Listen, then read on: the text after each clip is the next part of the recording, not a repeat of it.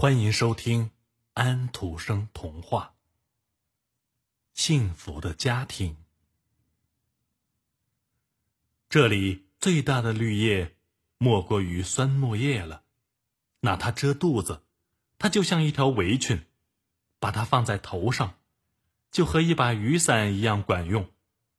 酸木从来不单独生长，只要长了一株，就会长出许多株。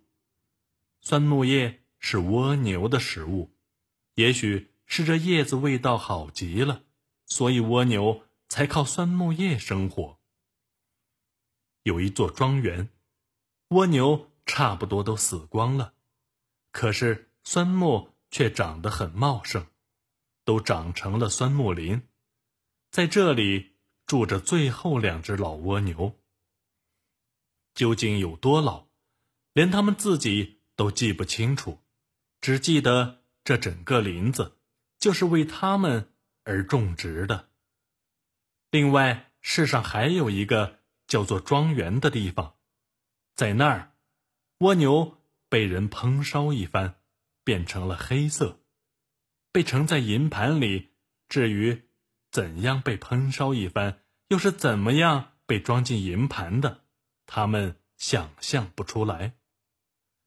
白色老蜗牛是世界上最高贵的蜗牛，尽管它们很孤寂，却很幸福。它们没有孩子，就收养了一个普通的小蜗牛，像自己的孩子一样教养它。然而，它老长不大。不过，蜗牛妈妈认为还是可以看出它在长。有一天下起了大雨，蜗牛爸爸说。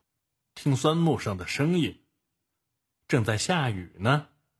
蜗牛妈妈说：“我很高兴有自己很好的屋子，小家伙也有。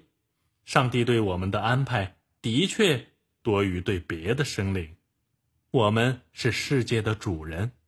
我真想知道这酸木林伸出多远，外面都是什么？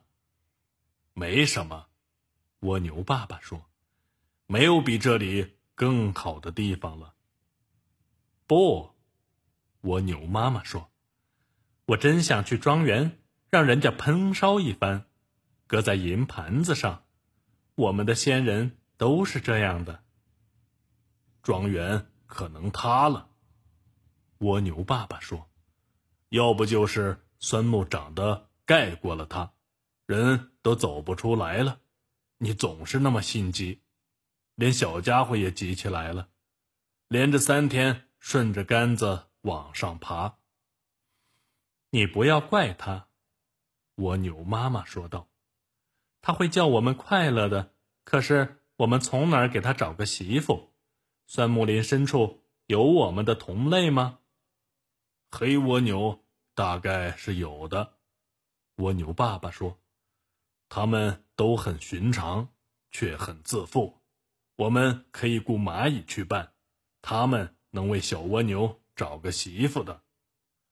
我知道有一个美人，蚂蚁说，但她是王后，那没关系。老两口说，她有屋子吗？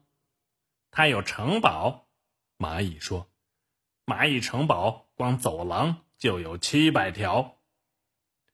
谢谢，蜗牛妈妈说。我们的儿子可不能住进蚂蚁窝里，我们要雇请白蚊子，他们对酸木林了解的清清楚楚。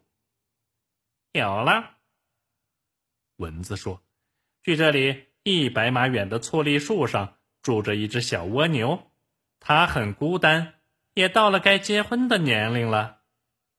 请他过来。”老两口说：“他有一座酸木林，而他。”只有一个醋栗树。八天后，蜗牛小姐来了，于是他们举行了婚礼。六只萤火虫尽最大努力发出亮光。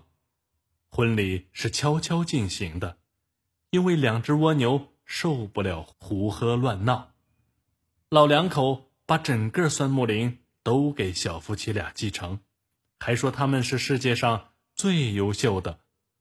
总有一天，他们和他们的子女会走进庄园，被人烹烧一番，摆到银盘里去。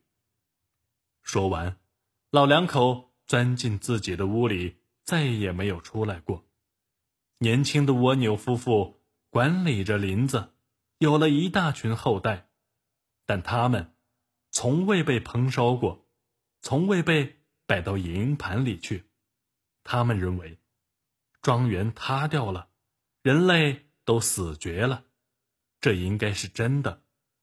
雨落到酸木叶上，为他们敲起鼓乐；阳光照到酸木林上，他们整个家族都很幸福的生活着。幸福的家庭的故事就讲完了。想听到更多安徒生童话。请您继续关注托尼师傅有声书。